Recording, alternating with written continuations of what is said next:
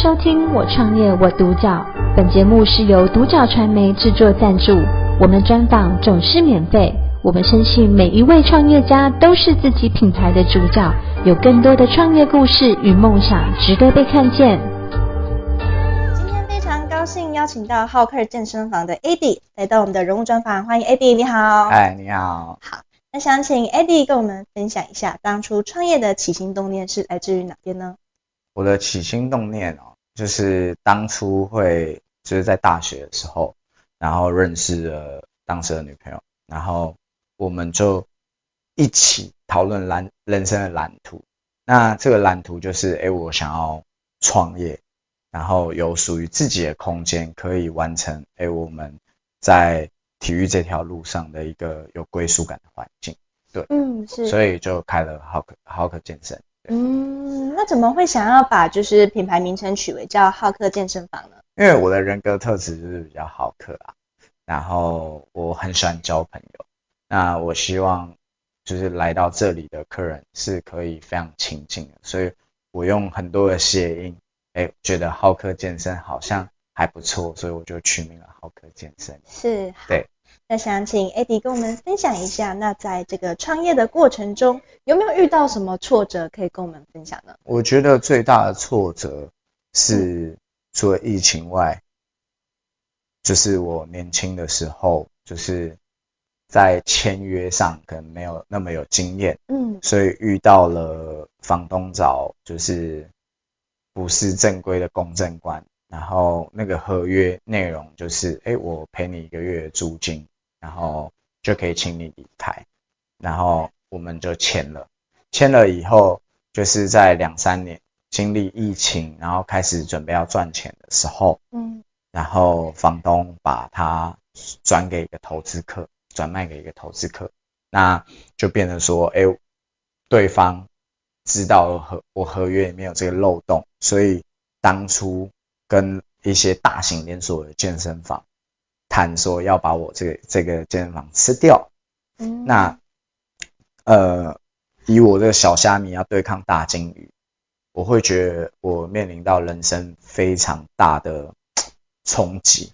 那也因为我前面有成立工会，所以我跟大型健身房的这些老板其实是有认识的，所以一直都有私底下在沟通，嗯，然后再是。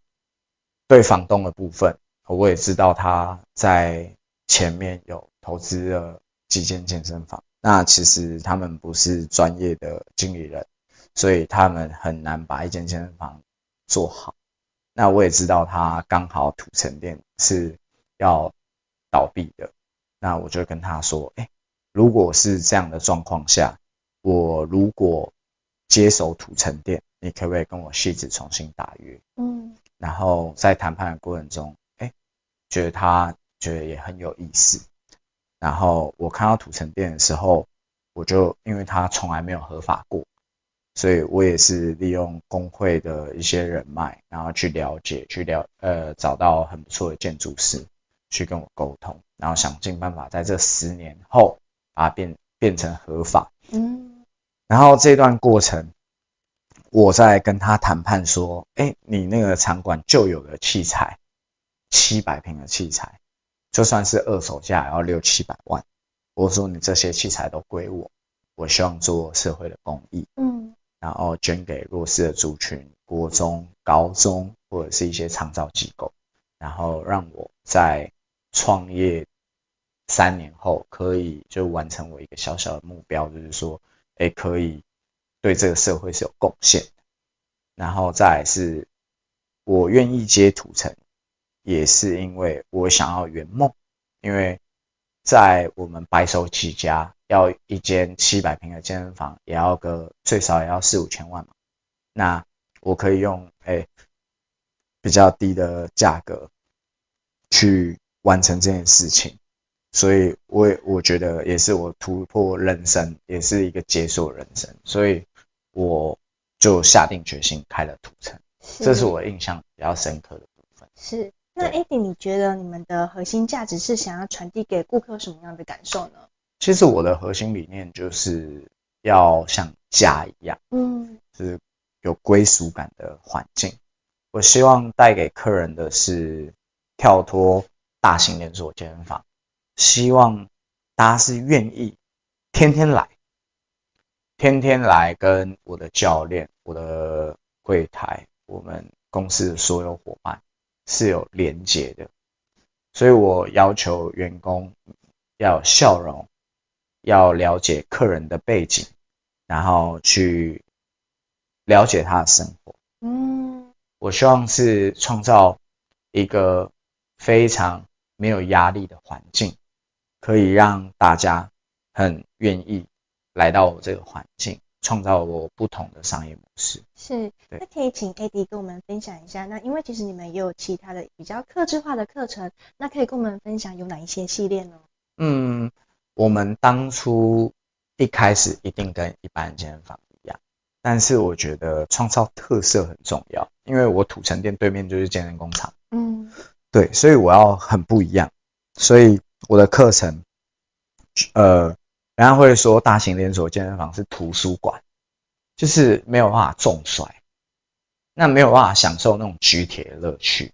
所以我的健身房是可以摔的，然后我的课我的课程也是比较 hardcore 的，就人家可能是大型有氧，胖胖胖拳击有氧，我可能是举铁举重，嗯，建立比力量的，嗯，然后再来是因为其他健身房我觉得不够亲子友善，嗯。啊，我自己有两个小孩，所以我希望打造一个健身房是亲子友善的空空间，可以让大人带小朋友，因为你知道吗？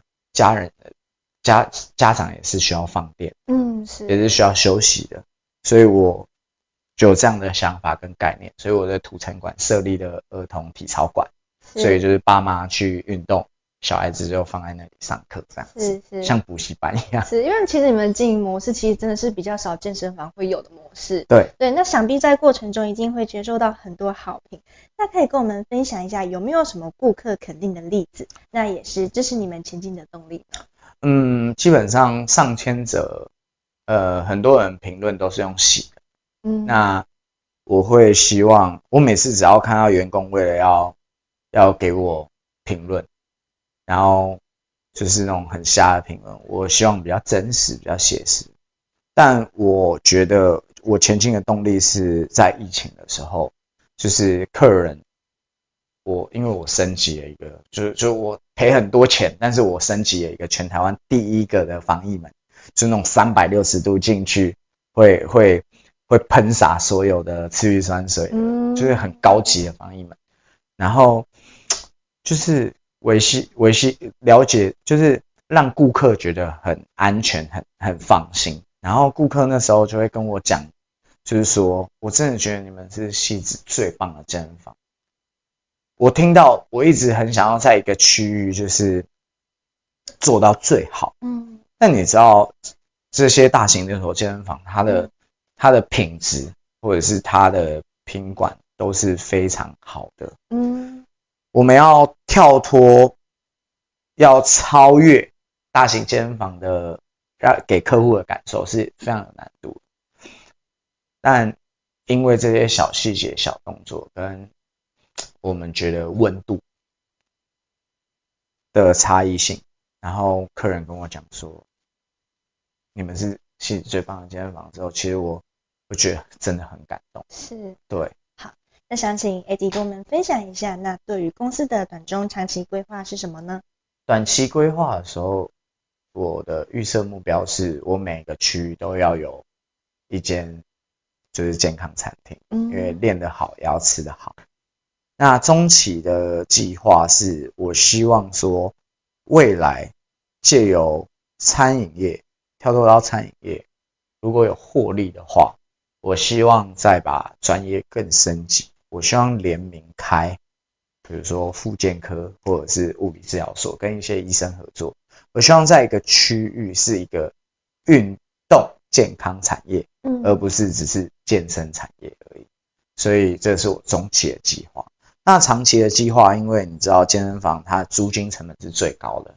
如果有钱的话，我会想要把就是自己的建物买下来，嗯，变成投资房地产。这就是短中长期计划。是，对。那如果这样的话，一个年轻人他想投入这个领域，又或者是说，嗯，他想要创业的话，那你有什么建议想给他们呢？好，基本上我觉得创业它是一个动机，那这个动机就是你想不想？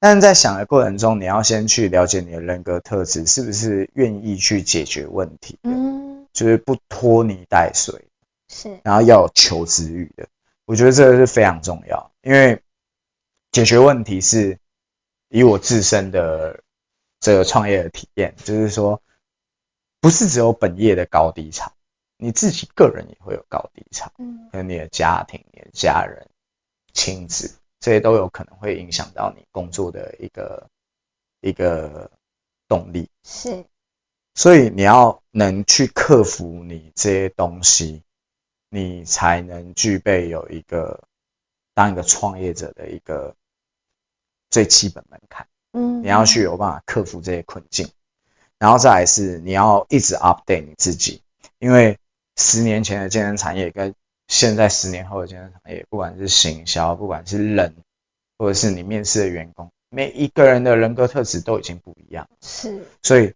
你要去更新你自己，我觉得这是创业很重要的东西。